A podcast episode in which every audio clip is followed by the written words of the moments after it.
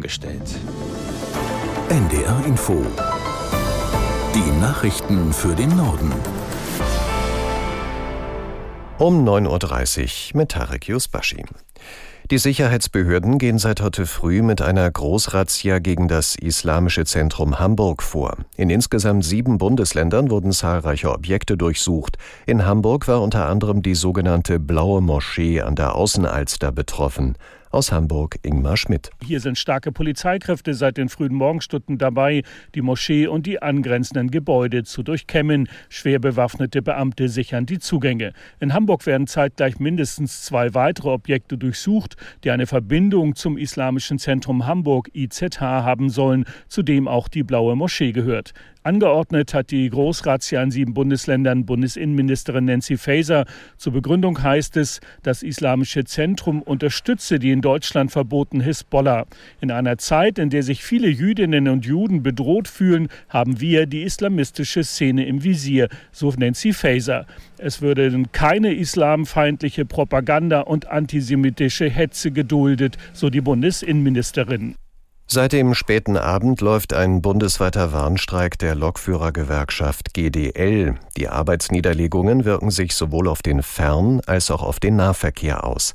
Aus der NDR Nachrichtenredaktion Peter Behrendt. Die Bahn empfiehlt allen Fahrgästen dringend auf alle nicht notwendigen Zugfahrten zu verzichten. Ansonsten sollte man sich online auch bei privaten Bahnunternehmen informieren, ob und wann welche Züge fahren. Wer kann, sollte heute im Homeoffice arbeiten, rät die Bahn. Unterdessen melden Autovermieter und Busunternehmen eine stark gestiegene Nachfrage. Eigentlich sollten die Tarifgespräche zwischen Bahn und Lokführergewerkschaft heute weitergehen. Das Unternehmen hat das Treffen aber wegen des Warnstreiks abgesagt. Der soll noch bis 18 Uhr heute Abend andauern. In der Nacht haben israelische Einheiten nach Militärangaben das Shifa-Krankenhaus in Gaza-Stadt weiter durchsucht. Israel vermutet, dass die Hamas dort eine Kommandozentrale betreibt. Aus Tel Aviv Clemens Fehrenkotte. Auf einem Video, das die israelischen Militärs veröffentlichten, waren automatische Waffen zu sehen, Granaten, Munition und Splitterschutzwesten. Wie die Nachrichtenagentur Reuters unter Berufung auf die offizielle palästinensische Nachrichtenagentur Wafa meldet, hätten die israelischen Einheiten das Krankenhaus zum zweiten Mal innerhalb von 24 Stunden gestürmt. Bulldozer und Militärfahrzeuge seien eingesetzt worden. Das UN-Büro für humanitäre Angelegenheiten OCHA forderte in einer Erklärung erneut, dass der Schutz von Neugeborenen, Patienten und medizinischem Personal Vorrang haben müsse vor allen anderen Überlegungen. Israels Oppositionschef Yair Lapid rief Premierminister Netanyahu zum sofortigen Rücktritt auf. Dem israelischen TV-Sender Channel 12 sagte Lapid, Zitat, wir können uns nicht erlauben, eine anhaltende Militäroperation mit einem Premierminister durchzuführen, dem wir einfach nicht vertrauen. Zum ersten Mal seit einem Jahr sind US-Präsident Biden und Chinas Staatschef Xi Jinping zu einem direkten Gespräch zusammengekommen. Bei dem Treffen in der Nähe von San Francisco vereinbarten sie, dass die USA und China die militärische Kommunikation wieder aufnehmen werden. Präsident Biden betonte, diese Entscheidung habe große Bedeutung, um Missverständnisse zu vermeiden. Außerdem teilte Biden mit, er und Xi hätten vereinbart, bei Krisen zwischen beiden Ländern direkt miteinander zu telefonieren.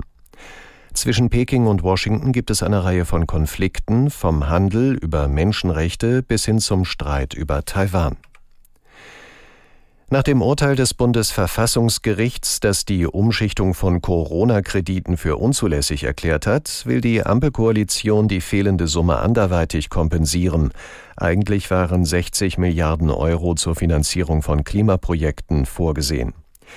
Im Morgenmagazin von ARD und ZDF hat die Fraktionsvorsitzende der Grünen Dröge erklärt, welche Möglichkeiten die Ampelkoalition ihrer Ansicht nach hat. Es gibt unterschiedliche Möglichkeiten, die wir jetzt diskutieren werden. Auf der einen Seite bietet die Schuldenbremse Spielraum beispielsweise über die Infrastrukturgesellschaften, die wir haben. Auf der anderen Seite können wir Subventionen abbauen, um weitere Spielräume im Haushalt auch zu schaffen. Also die Möglichkeiten sind breit.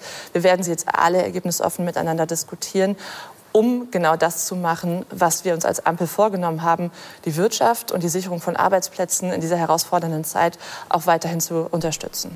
Die Fraktionsvorsitzende der Grünen Dröge. Trotz Konjunkturflaute und drohender Rezession hat die Zahl der Erwerbstätigen in Deutschland einen neuen Rekord erreicht. Wie das Statistische Bundesamt mitgeteilt hat, ist im dritten Quartal erstmals die Marke von 46 Millionen Beschäftigten übersprungen worden. Der bisherige Höchstwert knapp darunter stammt von Ende 2022. Besonders die Bereiche Erziehung, Gesundheit, Handel und Gastgewerbe verzeichneten einen Anstieg. Das Unterhaus des spanischen Parlaments entscheidet heute über eine weitere Regierungszeit von Ministerpräsident Sanchez. Es gilt als sicher, dass der Sozialist die nötige Mehrheit bekommen wird, denn Sanchez hat vor der Abstimmung genug Fürsprecher aus anderen Parteien hinter sich versammelt. Dass er eine Amnestie für katalanische Separatisten zugesagt hat, ist allerdings umstritten. Bei der vorgezogenen Parlamentswahl in Spanien im Juli waren die Sozialisten auf dem zweiten Platz gelandet.